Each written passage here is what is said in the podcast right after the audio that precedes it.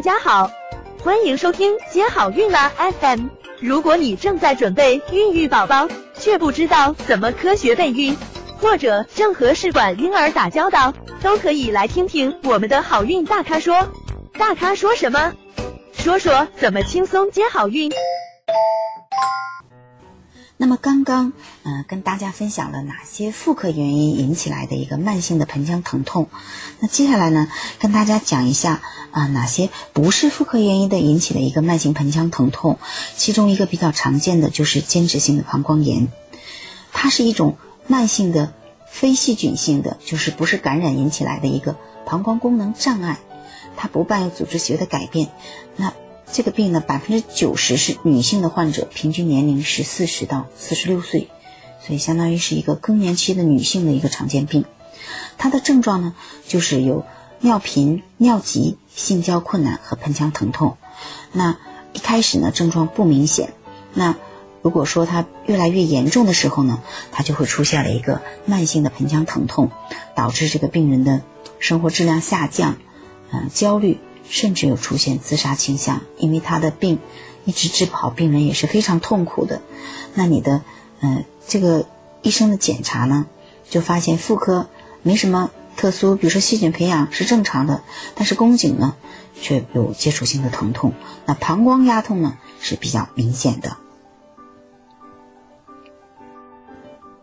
那第二个常见的呢，就是呃消化内科的一个疾病，叫肠积热综合征。嗯，它是一种胃肠功能的紊乱，引起腹痛的具体原因呢还不完全明确。它的疼痛的特点是什么呢？就是肚子疼是弥散的，没有固定的哪个地方疼，可能今天这儿疼，明天那儿疼，但是都表现为下腹部疼痛，以左下腹呢多见。嗯，它是一阵一阵的或者连续性的一个痉挛性的疼痛，可能有的时候病人表现的疼痛都非常明显。嗯，如果你有焦虑、紧张、进食，嗯，或者是月经前呢疼痛有加重，嗯，往往呢伴有慢性的便秘，但是也有呢是有腹泻。那么医生检查的时候呢，就会发现乙状结肠部位有压痛，但是呢就没有其他肠道炎性疾病的一个体征。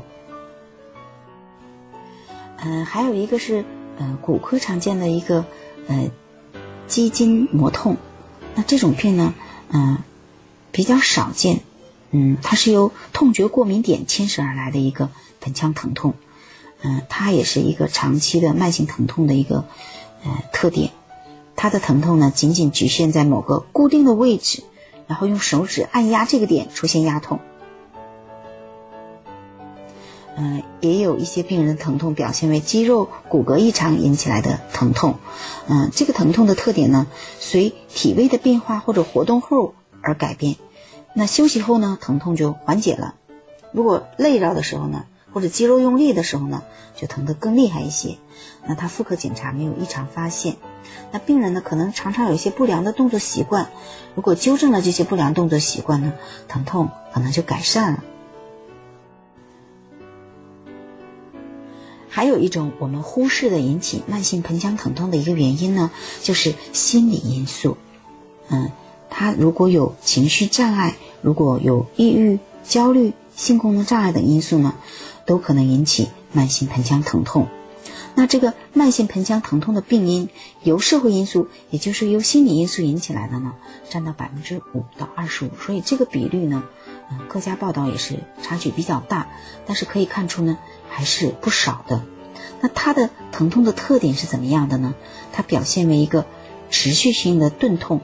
然后这个疼痛的部位呢比较弥散，容易改变，可能他说不清楚到底是哪个具体的位置疼，嗯，然后他受到刺激的时候，或者是紧张，或者和别人吵了一架的时候呢，他就疼得特别严重，然后长期维持同样的疼痛，治疗后呢，嗯，一点都没有好，甚至更严重了。那这个病人他盆腔检查没有任何异常发现，那这种呢，我们才能说他是心理的因素。想了解更多备孕和试管的内容，可以在微信公众号搜索“接好运”，关注我们，接好运，让怀孕更容易。